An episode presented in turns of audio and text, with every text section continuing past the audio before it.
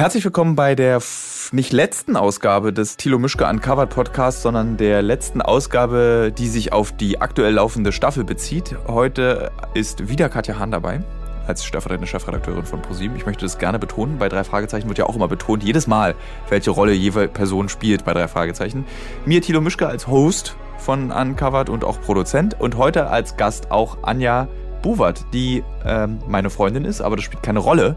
Sie ist äh, die, wichtigste, sie, die wichtigste Redakteurin und Chefredakteurin für das Format Un Uncovered. Äh, und maßgeblich an den Inhalten auch beteiligt. Und wir reden heute über Afghanistan und beantworten auch ein paar Fragen, die per Instagram gestellt wurden. Und wir quacken, wie es sich gehört für einen Podcast. Ähm, wir hatten ja aufgerufen, verschiedene Fragen zu stellen zum Thema Uncovered über Instagram. Und ich habe jetzt auch ein paar Fragen bekommen, die können wir jetzt gerne gemeinsam beantworten. Gemeinsam bedeutet in diesem Fall Anja, meine Kollegin und Freundin. Katja, stellvertretende Chefredakteurin von ProSieben und ich, Thilo Mischke, als Host von Uncovered. Also eine klassische Frage ist, ich lese einfach mal eine vor. Machen dich die langen Reisen kaputt und müde oder überwiegt die Begeisterung, was Neues zu sehen? Das richte ich mal direkt an dich, Anja. Oh also ich muss ja nicht ganz so lange immer am Stück auf Reisen gehen wie du, weil ich ja immer ab und zu wieder nach Berlin zurückkomme, muss ja was geschnitten werden und dann geht mal ein anderes Team mit dir mit auf die Reise.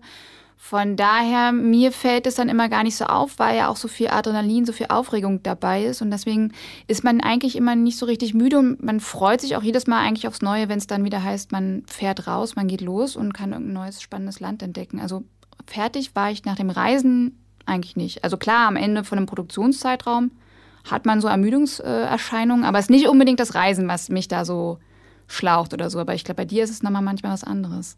Ich, mir sind letztes Jahr, glaube ich, die Haare ausgefallen. Das, ich glaube, das ist Indiz genug, um äh, zu sagen, dass das erschöpfend ist. Man selbst merkt aber die Erschöpfung tatsächlich ja. nicht so richtig. Man merkt es erst immer, wenn man zu Hause wieder ist, dass man eigentlich ganz schön fertig ist. Und man merkt es auch am Ende einer Produktion, wenn man dann noch mal einen Dreh hat, dass man einfach sehr unkonzentriert irgendwann wird, was auch im Zweifel gefährlich sein kann. Deswegen machen wir die meisten gefährlichen Sachen auch immer am Anfang. Außer dieses Jahr. Ja, es, manchmal gibt es dann auch die Überlegung, dass man sagt, oh Gott, jetzt ist was ganz Gefährliches, dann vielleicht doch lieber am Ende, dass wenn dann doch mal ah, das irgendwie ja auch noch, genau. auf dieses Jahr was passiert, ja. dass man dann sagt, okay, also äh, wir können uns nicht leisten, dass du irgendwie zwei Wochen lang in irgendeinem Gefängnis irgendwo sitzt, dann verzögert sich einfach alles und dann sind die Länder, wo man denkt, da könnte man vielleicht mit dem Gesetz irgendwie in Konflikt geraten, eigentlich meistens so am Ende, damit dann schon der Rest abgedreht ist.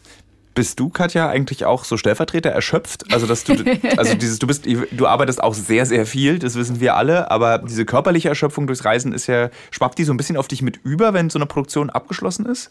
Naja, die Anspannung halt, also natürlich körperlich nicht, weil ich ähm, ja nicht dabei bin, aber ähm, jede Reise, also immer wenn ihr unterwegs seid, also bin ich ja in Gedanken irgendwie bei euch. Wir schreiben ganz viel, ich weiß, wo ihr seid. Seit diesem Jahr ähm, habt ihr auch dieses super Tool, wo ich irgendwie euch tracken kann, wo ich irgendwie sehe, ähm, wo ihr seid. Und gerade mit Anja habe ich ja auch viel äh, dieses Jahr kommuniziert im Dschungel, wo ja die Kommunikation nicht so einfach war, wo man immer ja, einfach nur beruhigt ist zu wissen, okay, ähm, euch geht es gut. Und das ist dann schon irgendwie wieder der Punkt so, ja, jetzt muss ich mal nicht ständig auf mein Handy gucken. Weil so eine Arbeits-E-Mail kann halt warten, aber also ob es euch gut geht, die Nachricht, die will ich halt auch nachts um zwei lesen, ja. weil ich dann einfach besser schlafe. So. Um dieses Tool mal kurz zu erklären, das ist so ein äh, so eine was was besorgte Eltern ihren Kindern in den Rucksack stecken. Das gibt es auch noch mal in einer professionellen Version für Abenteurer und Journalisten, die in Krisengebiete gefahr, äh, fahren. Das ist so eine Art GPS wie ein Handy, nur dass man eben nicht über ein Mobilfunknetz kommuniziert, sondern über das Satellitennetz und das schickt alle zehn Minuten einen Standort ins hoch ins Internet und jeder, der den Zugang dann hat, kann sehen, genau auf einer sehr detaillierten Karte, wo man sich gerade befindet. Das ist in dem Sinne dann auch oft spannend oder auch interessant und wichtig, wenn man entführt wurde zum Beispiel. Denn dieses Gerät wird ja erstmal nicht vermutet und dann sieht man sehr lange noch, wo man sich gerade aufhält. Oder wenn du dich mal nicht bewegst, was ja dann auch genau. ein komisches Zeichen ist. Genau. Äh, ich habe aber noch mehr Fragen. Wie viel kostet eine Reise? Es kommt darauf an, ob der Tilo Business fliegen darf oder nicht. äh, die sind auf jeden Fall teuer.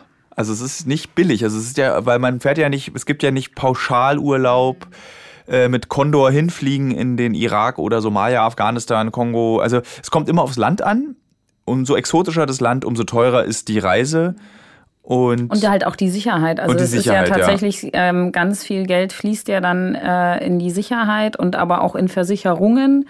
Also das war für mich auch irgendwie äh, ja interessant zu sehen, gegen was man sich alles versichern kann, aber natürlich auch, wie viel Geld das dann einfach kostet, weil ähm, ich weiß noch die ersten Gespräche so, ja Afghanistan, das kann man nicht versichern, ja. ja. Und am Ende kann man auch diese Dinge versichern halt dann für viel Geld. Ja, da dürfen wir nicht drüber reden. Nee, da habe ich mal. Stimmt. Genau. Das darf nicht erwähnt werden. Und man muss immer noch bei uns sagen, es ist ja nicht so wie vielleicht jetzt eine Urlaubsreise, wo man dann so ein Jahr vorher plant und dann auch gute Angebote raussuchen kann, sondern bei uns ist ja oft, dass es irgendwie was Unvorhergesehenes ist und man muss schnell reagieren oder hier verschiebt sich was, da verschiebt sich was und dann musst du manchmal auch ganz spontan irgendwie einen ja. Flug buchen und dann ist natürlich. Also wir können leider die Preise ganz lange auf Heuschrecken gewartet, weiß ich. Ah ja, das ja, ist die erste Staffel. Das war auch, das war zwar schon eine sehr teure Reise, weil wir einfach durch komplett durch Argentinien mit einem Bus gefahren mhm. sind auf der, Suche, auf der Suche nach, nach, nach Heuschrecken. Mhm. Äh, und das, ja, ich glaube, der, viele Kosten entstehen eben auch durch dieses, dass wir eben nicht wie der Urlauber ein halbes Jahr vorher mhm. gucken kann, was kostet der Flug bei Google Flights, sondern wir müssen den nehmen, der an dem Tag fliegt. Und da kann es halt passieren, dass ein Flug auch mal dreimal so teuer ist als normal. Naja, und halt auch da die Sicherheitslage. Also Afghanistan ähm, habt ihr ja ganz, ganz kurzfristig gebucht, weil ihr immer abwarten wolltet, was sind jetzt wirklich so die besten Meldungen, weil man fahren kann. Und ähm, es ist ja auch manchmal nicht so gut, die Sachen so weit im Voraus zu planen. Genau. Das kann man, glaube ich, auch erzählen, weil ähm, je mehr Leute natürlich wissen, wann man kommt und was macht, desto besser können die natürlich auch ähm, sich auf euch vorbereiten und das äh, Risiko einer Entführung steigt einfach. Ja. Und es ist ja zum Beispiel auch so, dass bei Afghanistan war das, ich weiß nicht, ob es stimmt oder ob ich mir das gerade ausdenke. Das ist, äh, das ist tatsächlich auch so, du, du liest dann sehr genau die Nachrichten du liest plötzlich sehr genau die Nachrichten und kriegst auch von den kleinsten Sachen was mit. Und dann ist es so, wenn was passiert ist, bist du so zynischerweise, dann denkst du, ah, na gut, jetzt wird nicht gleich schon wieder was passieren. Das ist dann so ein Gedanken, den du hast. Und dann das ist immer ein Gedanke, den wir auch von vor Ort auch oft mal gehört haben, auch so von Kollegen, dass dann immer gesagt wird, so direkt danach hat jeder dann so einen Moment, dass man denkt, okay, jetzt kann ich vielleicht doch mal ein bisschen unbesorgter auf die Straße gehen. Ja. Und was aber eigentlich Quatsch ist. Was eigentlich Quatsch ist, wie wir es ja auch erlebt haben. Ja. Aber ähm, so dieser Gedanke, den, den gibt es auch, auch und der äh, tut, glaube ich, jedem so ein bisschen weh und man realisiert, wenn man das dann so sagt, wie, wie, wie doof das eigentlich ist, sowas zu sagen. Aber man hat immer diesen Moment danach so, okay, jetzt, jetzt wird ja nicht gleich noch was passieren, aber es eigentlich, es gibt gar keine Sicherheit, es ist der Zufall und ja. wenn du am, da zur falschen Zeit am falschen Ort bist, hast du einfach Pech gehabt.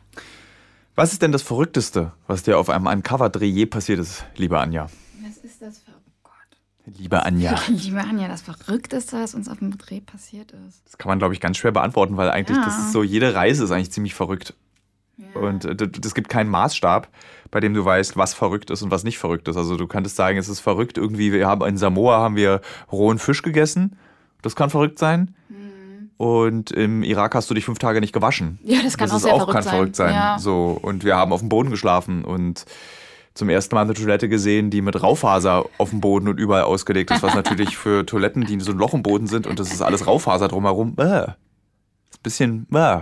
Ja, es gibt viele lustige, verrückte Sachen, also auch, weil man ja auch irgendwie Spaß zusammen auf dem Dreh hat. Manchmal ist auch irgendwas, wo man dann denkt, so, das kann man irgendwie alles gar nicht glauben, was man da gerade sieht. Und das ist irgendwie dann in so einem, ja, in so einer negativen Art irgendwie verrückt, weil ich meine, ich erinnere mich noch, dass wir im, als wir im Irak waren für die letzte Staffel, eben auch äh, an so einer Front Basisstationen übernachtet haben.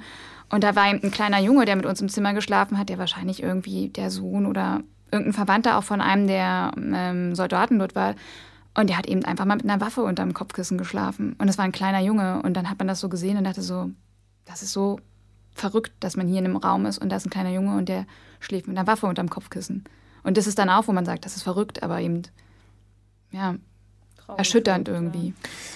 Dann die letzte Frage aus dem Internet und dann sprechen wir ein bisschen über Afghanistan und wie die Dreharbeiten in Afghanistan waren. Die letzte Frage ist, könnten wir uns vorstellen, ein Uncover, das nur in Deutschland spielt?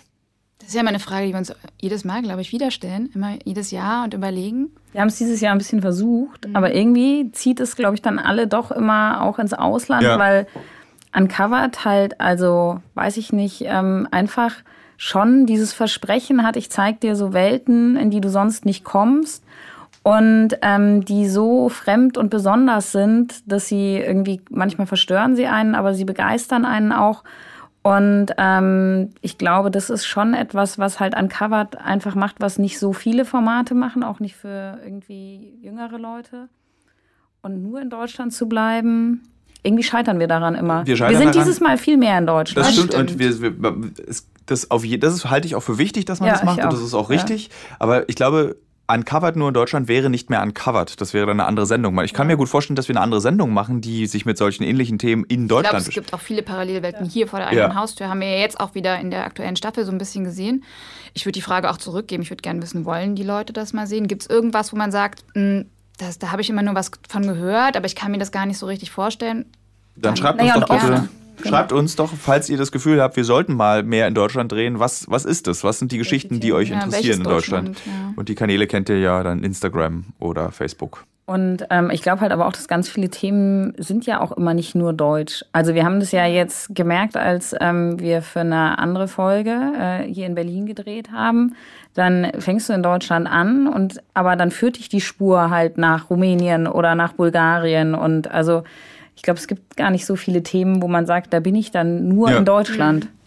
Das ist ja eine, ich glaube, das haben wir auch bei welcher Folge hatten wir diese Feststellung, als ich, achso, das, nee, ich weiß es nicht mehr, aber als ich meinte, dass Globalisierung eben die, alle Vorteile der Globalisierung hat eben genauso viele Nachteile. Und das ist, glaube ich, auch bei den Geschichten. So, wenn wir uns in düstere oder in Parallelgesellschaften innerhalb von Deutschland bewegen, dann bewegen wir uns eben in einer globalisierten Welt, sprich auch außerhalb der Grenzen dieses Landes. Also ich glaube, man könnte wirklich immer also nicht bei allen Geschichten, wenn du so wie Neonazis aus Chemnitz, dann bleiben die auch in Chemnitz. So, dann kannst, gehst vielleicht nochmal nach Tübingen oder so kannst dann gehen. Aber wenn du so, die meisten Geschichten haben auch einen Bezug im Ausland. Ich persönlich kann mir halt eben zum Beispiel unter der Marke Uncovered kann ich es mir einfach nicht vorstellen. Da bleibt, das ist eine Auslandssendung mit Auslandsthemen, die gerne auch einen Bezug zu Deutschland herstellen sollen. Wir müssten halt einfach eine neue Sendung machen. Afghanistan.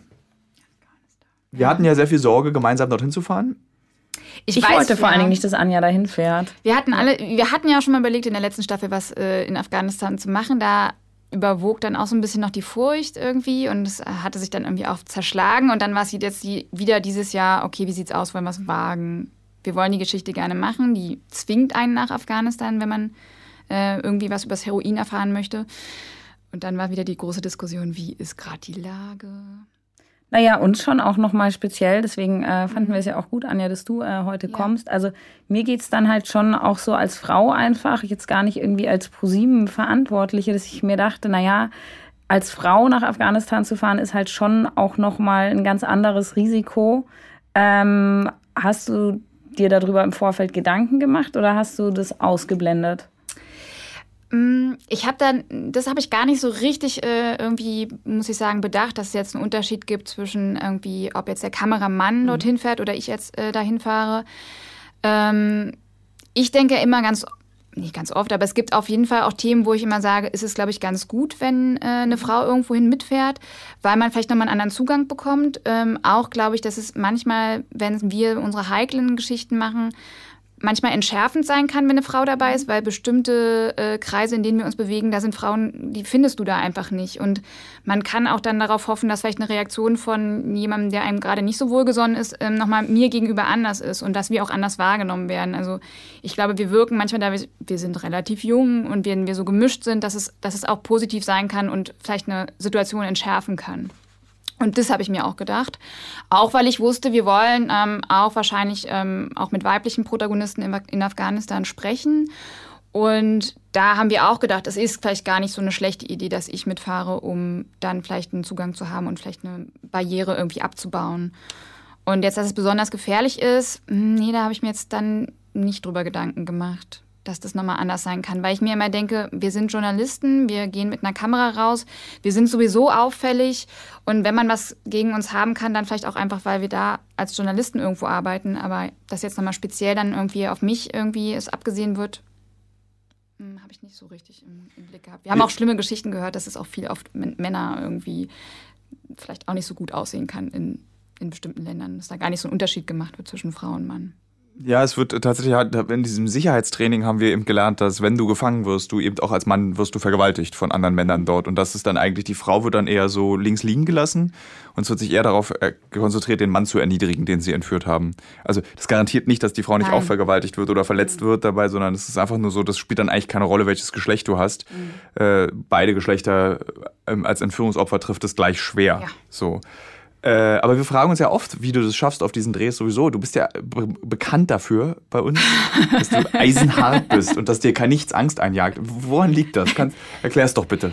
Ich glaube, dass es schon damit zu tun hat, dass ähm, wenn man so überlegt, was so unsere Aufgaben innerhalb der Gruppe so sind, dann ist es bei dir, du bist eben auch du bist immer meistens im Kontakt mit einem Kameramann. Also du bist mit, du musst in die Kamera gucken, du bist, musst gucken, was macht der gerade, du bist mit dem Protagonisten irgendwie im Gespräch.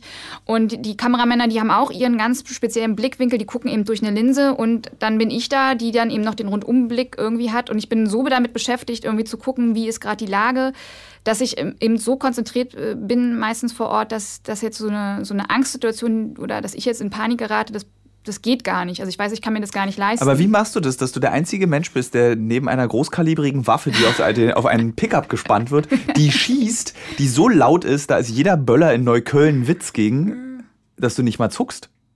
Ja, ich, ich, ich bin da irgendwie, ich gucke irgendwie, was machen die anderen, muss ich auf irgendjemanden Acht geben? Ich fühle mich ja da so in so einer Verantwortung, dass ich eben gucken muss, okay, wo ist jetzt gerade der Kameramann? Kann es für den gerade gefährlich werden? Also ich erinnere mich, dass die Situation, die du ansprichst, war im Irak. Der Kameramann ist eben gerade irgendwie an, an den Schutzwall hochgestiegen und sollte eigentlich gerade mal eben ein Bild einfangen, wie sieht es einfach hinter unserer Frontlinie aus? Und da war, kam der Beschuss und ich wusste, okay, ich, der muss jetzt wieder runter, aber ganz schnell, weil das kann, ich weiß nicht, wie nah sind jetzt gerade die, die Leute, die auf uns schießen. Da ist dann dieses geflügelte geflügelte Wort entstanden. Michael, komm mal runter. Michael, komm mal runter. Und dann weiß ich, okay, ich, ich muss eben gucken und ich kann mir das gar nicht leisten. Und ich, ja, ich habe wahrscheinlich bei vielen anderen Sachen hier bin ich irgendwie in, in Deutschland habe ich viel mehr Angst über bestimmte Sachen und kann mir ganz schlimme Sachen ausmalen, die irgendwie einfach einem passieren. Im Ausland habe ich das irgendwie nicht, aber ja, warum das so genau ist, weiß ich irgendwie nicht. Also ich bin da, eben, ich muss eben gucken und kann mir nicht leisten, dass ich da irgendwie ja. Kommt es dann manchmal danach, dass wenn du dann zurück bist von so einer Reise oder auch wenn du im, du sitzt ja dann auch im Schnitt irgendwie mhm. und, und schneidest den Film irgendwie, dass du dann manchmal eine Situation nochmal anders erlebst als irgendwie vor Ort? Also ich würde jetzt lügen, wenn ich nicht sagen würde, dass ich nicht erleichtert bin, wenn wir wieder ins Flugzeug steigen, weil ich dann weiß, okay, jetzt ist allen ist es irgendwie gut äh, gegangen und wir klopfen ja auch immer auf Holz und wir wissen, dass ähm, egal wie oft man sich vielleicht ärgert, weil irgendwie eine Geschichte nicht so funktioniert hat, wie man irgendwie wollte oder ja, die Heuschrecken waren nicht da oder man hat irgendwie nicht das Bild, was man sich vielleicht nochmal erhofft hat oder man fällt nochmal irgendwie ein, ach Mist, das hätte man noch machen können. Sowas wird dann immer in Relation gesetzt, wenn ich weiß, wir kommen ja alle gerade wieder sicher raus und ähm, das ist gut gegangen für uns. Die Länder sind gefährlich und ähm, wir wissen, auf was wir uns einlassen. Ähm, so dass ich jetzt danach sage, oh Gott, äh, nochmal so eine Angstwelle irgendwie kommt und ich denke, oh Mann, da hätte aber einiges schief gehen können. Ähm, ja, ich glaube, manchmal denkt man schon nochmal, auch wenn man die Reaktion von anderen dann sieht, äh, dass man da vielleicht irgendwie, dass man wirklich sehr, sehr viel Glück gehabt hat und dass es hätte auch anders gehen können. Aber ähm, also es ist nicht so, dass ich dann nachts Albträume habe oder so oder dass ich dann mal so Situationen durchlebe und denke, oh, das lässt mich jetzt ähm, so gar nicht mehr los. Also es gibt immer noch, also ich kann immer noch weinen, wenn ich an den äh, an unsere erste ähm, Folge in El Salvador denke, wenn ich an die Leute denke, die wir da getroffen haben. Das, das ist, ich bin da immer noch sehr berührt und ähm, ich fühle immer mit den Leuten mit, aber ich habe jetzt nicht, dass ich jetzt dann ähm, so PTBS habe, wenn ich irgendwo zurückkomme. Das, das ist nicht der Fall. Wie ist bei dir dann, Tilo? Äh, da haben wir sehr ausführlich schon in einem also, anderen Podcast drüber gesprochen, über dieses, das ist eben eine große Belastung. Es, äh, vor Ort, also vor Ort, der Abend danach ist eben, oder der, der, der, der, der, also der unmittelbare Zeitraum, nachdem wir etwas erlebt haben, ist schwer. Also es wird dann noch manchmal schwer, wenn man Nachrichten liest, als zum Beispiel wir letztes Jahr in Somalia waren und danach diese großen, der größte Bombenanschlag, der je in Somalia stattgefunden hat, mit, mhm. ich glaube, zwei- oder dreistelligen äh, Opferanzahl. Da realisierst du dann oft nochmal, dann wirst du, da kriegt man dann nachts so eine SMS vom Kameramann, ey, so krass, das hätten wir sein können. Mhm. Wir hätten zum selben Zeit, wir hätten auch dieses Jahr da sein können. Das gibt's aber so, es beschäftigt dich eben nur, wenn du sehr intensiv darüber nachdenkst und dann ist es, man hat man zwar, man hat wahrscheinlich keinen PTBS, aber einen emotionalen Stau hat man schon, weil man es ja dann eben, wie ich es erklärt habe, Schwierigkeiten hat, sich darüber mitzuteilen. Weil mhm. wem soll man es erzählen und wie soll man es erzählen? So, wir können uns das gegenseitig erzählen und das hilft uns dann auch. Aber ähm, es steckt schon drin irgendwo an irgendeiner Stelle, in irgendeiner Tasche im Gehirn ist diese Erfahrung abgelegt und sie ist verschlossen, die Tasche. Ähm, wie war eigentlich das mit diesem Kopftuchtragen in Kabul für dich? Ja, also man hat ja dann immer darüber nachgedacht und im Vorfeld und man kam auch, man kam auch die Fragen, würdest, wirst, wirst du das machen? Wirst du ein Kopftuch tragen? Äh, Ja, also für mich war das klar, dass ich das machen werde, weil ähm, ich bin da zum Arbeiten und ich habe eben auch die Verantwortung auch mit fürs Team und ich will gerne die Risiken, soweit es geht, irgendwie vermeiden, dass ähm, wir irgendwie Ärger auf uns ziehen. Und wie gesagt, wir sind mit Kameras da, wir machen ähm, Geschichten, die wir, wo vielleicht nicht jeder möchte, dass wir da hingehen und hingucken. Und da ist für mich dann so, wenn ich jetzt überlege, okay, ich als Frau bin jetzt da und ich habe kein Kopftuch und dann kommt dann, also das kommt bei irgendjemandem, der mich dort sieht, negativ ähm, an und der will dann vielleicht nicht mehr mit uns reden oder der äh, ist uns eben dann nicht wohlgesonnen, dann, dann ist für mich das keine Frage, dann mache, mache ich das. Ähm, es würde vielleicht anders aussehen, würde ich da jetzt in den Urlaub fahren. Vielleicht sollten wir mal sagen, was wir in Afghanistan gemacht haben. Das haben wir nämlich ja. überhaupt noch nicht erwähnt. Also, äh, was war überhaupt der Anlass für uns beide und dem Kamerateam nach Afghanistan zu fliegen? Also, wir wollten eine Geschichte machen über das Thema Heroin und über den Weg des Heroins. Ähm, wo kommt es, wenn es bei uns konsumiert wird, wo kommt es eigentlich her? Und sind so ein bisschen dem Heroin entgegengereist, also ähm, auf seinem Weg eben von Afghanistan zu uns nach Deutschland und wir sind dann eben von Deutschland losgezogen Richtung Afghanistan und äh, das hat uns eben dann nach Afghanistan gebracht. Und deswegen waren wir da auch eben an Orten in Afghanistan, wo, wo man das vielleicht gar nicht vermutete, dass einem da Heroin begegnet und wie es einem begegnet. Und äh, deswegen sage ich, wir waren da an Orten, wo man vielleicht nicht unbedingt möchte, dass man da mit der Kamera hingeht. Und, äh, es gab ja einen Ort, die Brücke in ja. Kabul, ähm, die, also hatten wir in einem anderen Podcast auch schon mal ähm, erwähnt. Und aber das ist, glaube ich, wirklich so ein Ort, weiß ich nicht, der wahrscheinlich dann auch für immer Teil irgendwie eurer Erinnerungen mhm. und Erfahrungen sein wird, der ja extremst war einfach. Wie hat sich das angefühlt und was habt ihr da gesehen?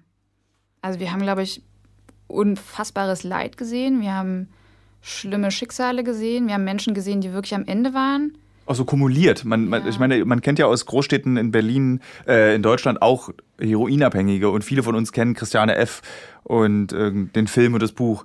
Aber so hat man das noch nie gesehen, dass einfach eigentlich über 1000 in Stoßzeiten 3000 Heroin rauchende, Heroin spritzende Menschen unter einer Brücke mitten in Kabul leben und dieses ganze Elend, was mit dieser Droge mhm. zusammenhängt, ist einfach wahnsinnig komprimiert und passiert so Zentimeter auf Zentimeter nebeneinander. Also von Menschen, die die Spritzen noch im Arm haben, die irgendwie äh, sich ihren Körper entleeren nebeneinander, die, weil, weil die Droge das eben auch macht, weil irgendwelche Hunde, die auch heroinabhängig sind, weil die die Dämpfe einatmen, ähm, zu ja, hier liegt auch mal ein Toter und treibt diesen kleinen Fluss entlang, der da unter dieser Brücke äh, ist. Also so, so viel ich glaube, ich habe wirklich tatsächlich in meinem ganzen Leben noch nie so viel menschliches Elend auf so engem Raum erlebt.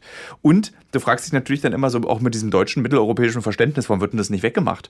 Warum, du, du bist halt da und denkst, warum wird denn das nicht weggemacht? Weil eben Afghanistan nicht mehr Herr über diese Heroinsucht, die auch in ihrem eigenen Land stattfindet, wird. Also sie haben keine, ich meine, Deutschland hat irgendwie so knapp 100 Jahre Zeit gehabt, also Heroinprogramme zu entwickeln, mit der Sucht umzugehen, die Sucht zu verstehen, dass es eben nicht zwingend der Stoff ist, sondern die Persönlichkeit und auch der, der Kopf ist, der an einer Sucht mitbeteiligt ist. Und das gibt es halt nicht. Das ist halt, es gibt so rudimentäre Programme, die eben daran arbeiten, wie können wir mit diesem, mit diesem äh, mit dieser Zahl an Heroinsüchtigen in diesem mhm. Land umgehen, aber die fangen auf jeden Fall nicht die Zahl auf. Es gibt ja so Dunkelziffern, sagen so 10 Prozent oder, oder nee, was wäre 10 Prozent der nee, Männer in Afghanistan, wie war die Zahl nochmal? Da müsste ich jetzt auch nachgucken. Ja, also so eine, so eine unglaublich hohe Zahl ist heroinabhängig, was ja in Deutschland eben nicht so eine hohe Zahl ist, sondern das ist wirklich so, so wie, weiß nicht. Aber es ist eben auch so eine Frage, da, da wirst du auch keine exakte Zahl haben. Das ist immer eine Dunkelziffer, da geht ja auch kaum einer hin und sagt, du, ich bin jetzt heroinabhängig. Das ist ja auch ein großes Tabu, weshalb eben Leute sich an solchen Orten dann eben treffen, weil man es nicht so, also es ist einerseits eben total sichtbar, andererseits äh, hoffen die Leute eben, dass, äh, dass man da eben auch unter, diesem, unter der Brücke irgendwie Schutz findet, um eben äh, Drogen zu konsumieren, ähm, was eben viele Familien nicht wahrhaben wollen. Oder eben, ähm, also Drogensucht ist da ein großes Tabu. Auch Drogensucht unter Frauen ist da ein großes Tabu, ähm, weil das eben eine Schande ist für die Familie. Also wir hatten das ja selbst dort vor Ort auch, dass dann ähm, Familienmitglieder ähm, nach ihren Söhnen gesucht haben und also Mütter nach Söhnen gesucht haben, die unter der Brücke vermuten und die da rausholen wollen, aber die eben daran scheitern, wie du schon sagst, weil es einfach nicht so richtig Programme gibt, die den Leuten aus der Sucht raushelfen und das eben nicht vergleichbar ist jetzt vielleicht mit den Möglichkeiten, die, die, wir hier in Deutschland haben. Ihr hattet da aber auch ganz konkret Angst unter der Brücke. Ja, aber weniger vor dem, wofür man in Afghanistan Angst hat, nämlich Bombenattentaten. Wir hatten viel mehr Angst davor, dass wir auf eine Spritze treten mhm. oder eine Spritze in den Arm bekommen oder das, weil das sind ja dann auch so, ich verstehe ja, die, wir, wir gehen dann da so runter mit unseren Kameras und die Leute können sich ja nicht wehren. Das ist ja nicht so, dass sie dann sagen, hau mal ab mit deiner scheiß Kamera. Sie sind einfach, sind einfach drauf, sind erschöpft, sind schwach, grundsätzlich, sind krank im, im, im großen im, im Zweifel.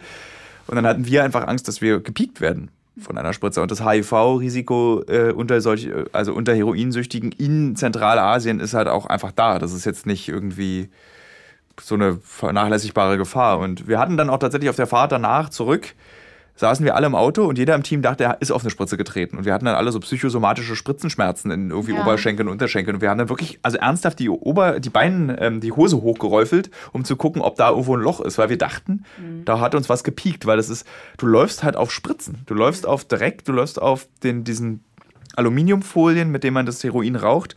Und dann denkst du so, naja, warum eigentlich nicht? Hätte ja passieren sein können.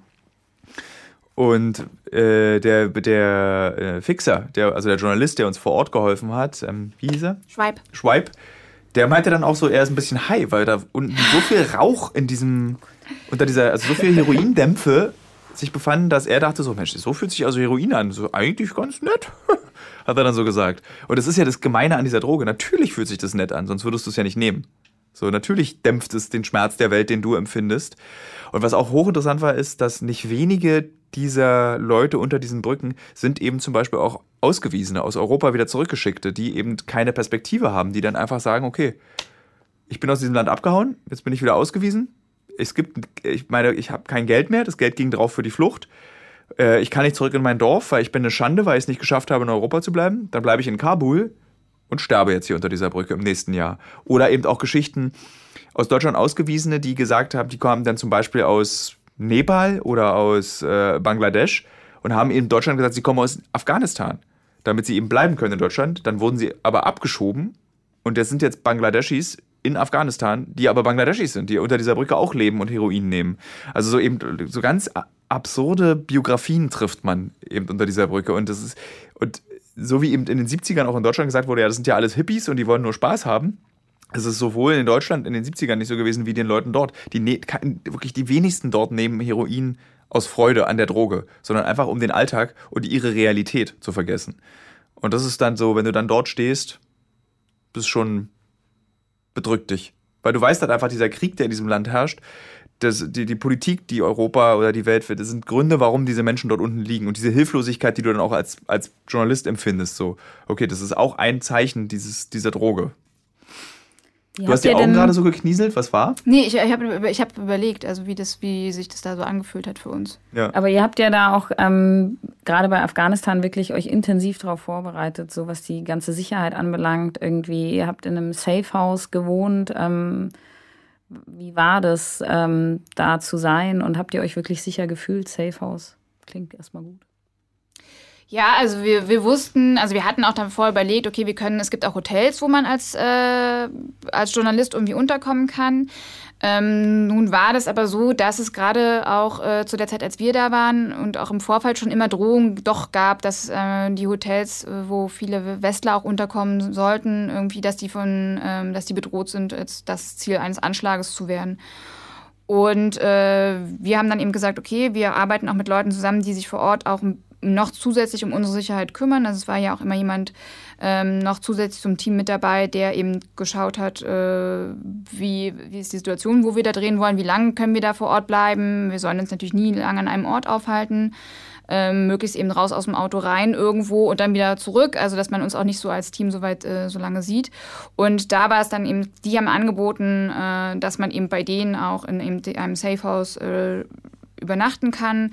Das heißt, es ist eben kein, ähm, da weiß eigentlich im Zweifel niemand die Adresse davon. Ähm, das ist in, einer, in einem Gebiet, wo noch zusätzlich auch ähm, Sicherheitsvorkehrungen da sind, wo man einfach nicht so einfach ranfahren kann in irgendeiner Form und wo es eigentlich immer Möglichkeiten gibt, dass wenn irgendwas passiert, dass man auch aus dem Haus über mögliche Fluchtwege rauskommt. Es gab eben ein Safe Room, wo jetzt, wo man auch hätte längere Zeit verbringen können, wenn irgendwas Schlimmes passiert. Und das fühlt sich auf jeden Fall sicherer an, ähm, auch weil man dann eben hörte, als wir dann da waren, war es eben so, dass dann auch wieder andere Journalisten dazu kamen, die wirklich gerade aus diesen Hotels kamen und dann von ihrem Sender oder von ihrer Medienanstalt ähm, ähm, auch gewarnt wurden und dann, wo es dann hieß, okay, ihr müsst raus aus dem Hotel, ihr müsst auch euch eine andere Unterkunft suchen. Die kamen zu uns. Es gab ja dann so ganz unheimliche Geschichten mit diesem Ja. Hotel. Das war dann also ein Hotel, wo plötzlich eben, wie Anja gerade gesagt hat, ganz viele Gäste kamen und das Hotel schöpfte Verdacht, dass etwas passieren könnte, Ja. weil ein Krankenhaus gegenüber sein, all seinen Mitarbeitern plötzlich freigegeben hat für den nächsten Tag.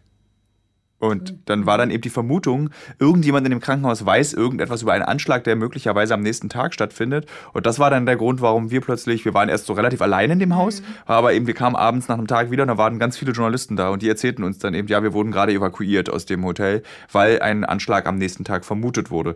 Und wir waren ja auch recht kurz in Afghanistan. Wir waren ja, glaube ich, nur vier Tage da. Ja. Und tatsächlich in diesen vier Tagen gab es dann auch einen Anschlag.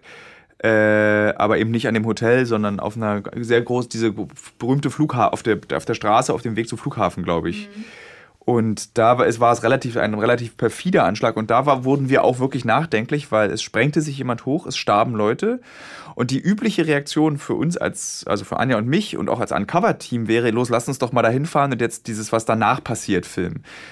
Ich glaube, der einzige Grund, warum wir es nicht gemacht haben, war, weil es morgens um 8 stattgefunden hat, 500 Meter Luftlinie ungefähr von uns entfernt und wir noch geschlafen haben. Und was das perfide daran war, ist, dass dann ein zweiter Attentäter genau darauf gewartet hat, dass die Presse kommt, über dieses, die Folgen dieses Anschlags berichtet und der hat sich eben hochgesprengt und ich glaube, 19 Journalisten sind dann nochmal extra gestorben. Nur bei diesem zweiten Anschlag, der das Ziel hatte, so gut, so viele wie mögliche Journalisten zu treffen. Also zum Beispiel den von, As von Associated Press, der Fotograf in Afghanistan äh, ist gestorben. Also sind auch, also viele wirklich von großen Agenturen sind einfach gestorben. Und es ging dann auch, glaube ich, um die Welt, die Geschichte. Weil es eben auch eine überraschende Strategie war, die eher ungewöhnlich ist, dass sie, also dass zwei Anschläge stattfinden, ja, aber dass eben das Ziel ausgewiesen die Journalisten waren. Und dann wurde viel debattiert, auch abends in dem Safe House, wurde auch geweint, also weil einfach jeder in diesem Haus kannte irgendwen oder kannte einen Journalisten nicht über drei Ecken, sondern persönlich. Und äh, da merkt man dann eben, wie nah all diese Geschichten auch kommen. Und das Interessante war, eine Kollegin von uns, mit der wir im Irak gedreht haben, Theresa Breuer, die hat dann, hatte ihre Basis zu dem Zeitpunkt in ähm, Kabul und mit der haben wir uns dann auch abends getroffen. Und das ist dann wie so eine ganz eigene Welt. Dann triffst du dich eben nicht in einem Café irgendwo, sondern in deinem Safehouse. Und dann schmuggelt einer irgendwie so eine Flasche Whisky aus dem Flugzeug mit rein, weil Alkohol ja verboten ist. Und dann wird dann halt eben so, also ich habe weder Bier noch Whisky trinke ich. Dann wurde aber eben so ein, so ein Schnapsglas Whisky anstoßen und mal ein komischer Ort, wo wir uns hier treffen. Und dann ist dann so, so wie so eine ganz eigene Welt, die dann sich dann nochmal gebaut wird. Ja, das war unser Afghanistan-Dreh. Äh, nicht alles, wir wollen ja auch noch ein bisschen was übrig lassen für die Sendung. Ähm, wir waren ja auch noch in Tadschikistan, da warst du nicht dabei. Da war ich nicht dabei. Ähm, ist auch interessant, Nachbarland von Afghanistan, nördlich von Afghanistan liegt Tadschikistan, andere Welt. Du kannst, da, da, du fährst an die Grenze von Afghanistan in Tadschikistan und du weißt, wenn du jetzt durch diesen Fluss, der vielleicht 15 Meter breit ist, gehst, wirst du auf der anderen Seite erschossen. Hier auf der Seite des Flusses ist alles okay. Das, das ist so ganz, da, da siehst du, wie absurd eigentlich Weltpolitik ist, dass ein Fluss dein Lebensrisiko einfach die Grenze darstellt. Und das ist echt so, aber das wird, wird alles in diesem Film äh, gezeigt werden. Jetzt gucke ich mal wieder zur Regie und gucke, wie lange wir geredet haben. Ja, würde ich sagen. Hast du noch irgendwas, was dir so in Erinnerung? Wir können, glaube ich, den ganzen Tag reden, glaube ich, über Uncovered und über die Drehbedingungen. Was total verrückt auch wieder, in Kabul ist wieder dieses Ding passiert, dass du in einer Stadt bist, die so weltweit als die einer der wirklich einer der gefährlichsten Städte der Welt geht und eigentlich du, du musst schon irre sein, dass du dahin fährst. Aber wir waren dann jeden Tag in so einem kleinen Restaurant auf so einem Hinterhof essen. Ja. Und das war einfach schön. Wir saßen dann so, es spielte keine Rolle. Also du hast halt gemerkt, du bist nicht in Paris. Aber das ist eben so wie in Paris in einem schönen Restaurant sitzen und ein Croissant und du lachst und man hat Spaß und die Kellner lachen mit dir. Und das geht halt auch in Kabul. Es ist ja auch Kabul auch eine wunderschöne Stadt eigentlich. Also so wie es gelegen ist und wenn man da so durchgefahren ist und man wünscht sich, dass es irgendwann so ist, dass äh, einfach Kabul vielleicht wieder ein Reiseziel werden kann und auch andere Leute dorthin fahren können und sehen können, wie schön es da ist und wie nett die Leute sind und ähm, es ist einfach nur schade, dass, dass es immer mehr ja, wieder weiße Flecken auf unserer Welt gibt, wo man eigentlich nicht hin kann und wo nicht einfach spontan jemand sagen kann, ja, ich möchte meinen Urlaub jetzt in äh, Kabul Kabul, verbringen ja. Also- oder so. Aber nehmt ihr irgendwas mit von den Reisen? Also, Unglaublich viel. Also Meinst du jetzt, also ich habe mir, hab mir ein Kilo Walnüsse gekauft in Kabul. meinst du das? Oder meinst du das ja. eher? Hast du dir aber nicht auch noch was anderes mitgebracht? Neben, irgendwas hast du dich doch nicht mehr wegen irgendwelchen Motten oder irgendwas? Ah, ja, das war das. Ich hab, Ja. Wir haben ein. Kilo Walnüsse, Kilo Pistazien, Maulbeeren getrocknete und ein Kilo Aprikosen. Weil das dort eben alles wächst, also nicht getrocknet, sondern noch frisch und dann werden sie getrocknet. und äh, ich war so ganz stolz, weil ich die, diese vier Dinger sehr gerne esse und zum Beispiel in Afghanistan auch zum allerersten Mal in meinem Leben Maulbeeren vom Baum gegessen habe. War das in Afghanistan? Ja, das war in Ja? Nee, ja. Ich weiß nicht. We- Das war in Tadschikistan. Ah ja, wahrscheinlich. Genau, aber ich habe dort, da habe ich, nee, in Afghanistan habe ich zum ersten Mal getrocknete Maulbeeren gegessen Genau. und eine Woche später habe ich dann, äh, und die sind dann alle vergammelt. Das ist dann alles bei mir zu Hause, hatte ich dann so eine Woche später so eine riesen Mottenfarm so, und musste das leider alles wegschmeißen, weil die dann Leider. auch schon so mit so einem, wo so ein äh, Fusselnetz Nest in Ja, diesen ja. wirklich köstlich schmeckenden Walnüssen drin war. Und dann dachte ich mir so, naja, schön sechs Kilo Nüsse irgendwie nach Deutschland gebracht, aber nee, aber du meintest wahrscheinlich nicht genau das mit, nehmt ihr was Doch mit? auch, weil tatsächlich, also ihr seid ja da, um zu arbeiten und trotzdem entdeckt ihr ja so ein Land auch, wie du sagst, das ist schön, da sind nette Leute, da Ja. gibt es irgendwie Dinge, die einen interessieren. Hat man da überhaupt einen Blick dafür? Nimmt man das irgendwie mit oder ja? Hat man.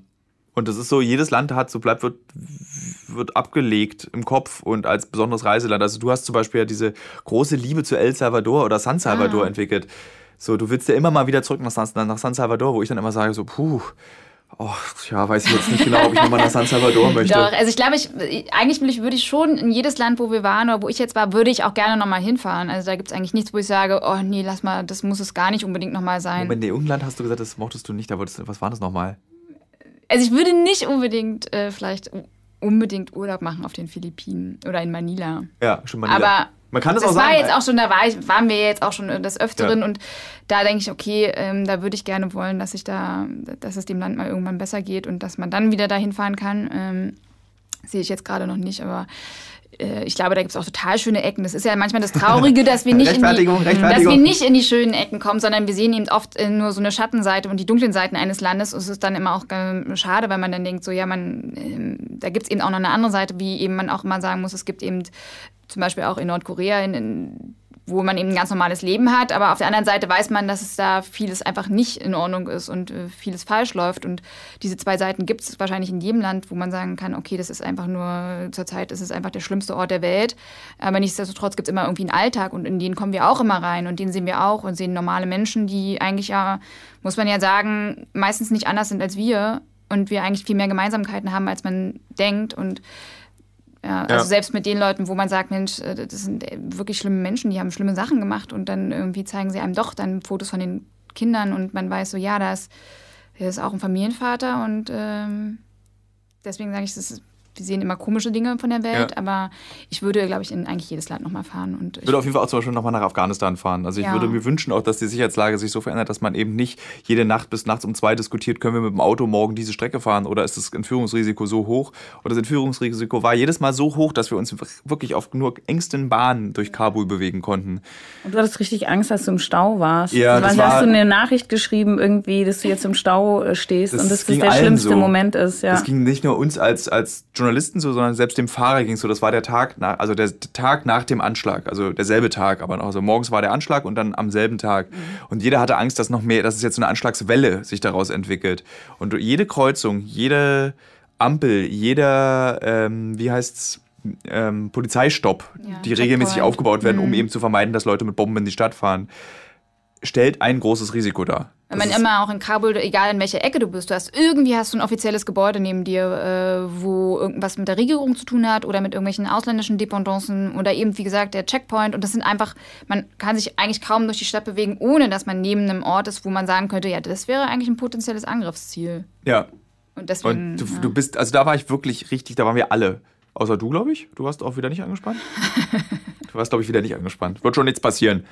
äh, da gab es aber einen ganz absurden Moment einmal in Cabo, wo wir versucht, wo wir mit einem Heroinsüchtigen ein Interview führen wollten. Ja. Und plötzlich in so, alles in Cabo findet immer auf Hinterhöfen statt, aufgrund der Gefahr und so auf in so in, innerhalb von Gebäuden. Und wir suchen so ein Café und haben dann plötzlich mitten in Kabul so ein Hipster-Café gefunden. Mit so einer riesigen Glasfront, wo wir dann so mit dem das Interview geführt haben.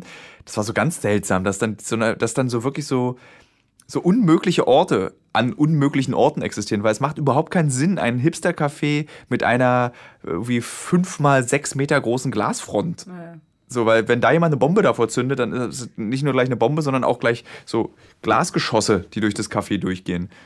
Aber, die Aber waren sehr das- nett. ja. Und der Kaffee hat auch köstlich geschmeckt. Und es gab tolle Torten und so. Ja, das war wirklich, du kamst rein und dachtest wirklich, du bist in so einer Könnte- Patisserie. ja, hier in Berlin, Mit so Prenzlauer Berg. Mhm. Zitronentart und dann so, aber mitten in Kabul. So, und auch nicht an irgendeiner besonderen Straße, wo die jungen Leute sich treffen. Und was uns aber aufgefallen ist, ist, es herrscht Krieg und es kann die schlimmsten Umstände sein, aber Bartpflege, die wird in Afghanistan groß geschrieben. Du hast Ganz tolle Friseure. ganz tolle Friseure mit ganz, also da Ja. wurde auch so, Und da hätte man auch gedacht, das könnte in Berlin sein. ja, irgendwie eine so richtig- auch so Straße. richtige, so, Kunst. weißt du, so mit so kariertem Hemd und so hochgerollte Arme und so richtig so. Hipster gibt es überall. Ja. Also, egal wo auf der Welt, egal wie schwer die Krise ist, Hipster, die findest du echt überall.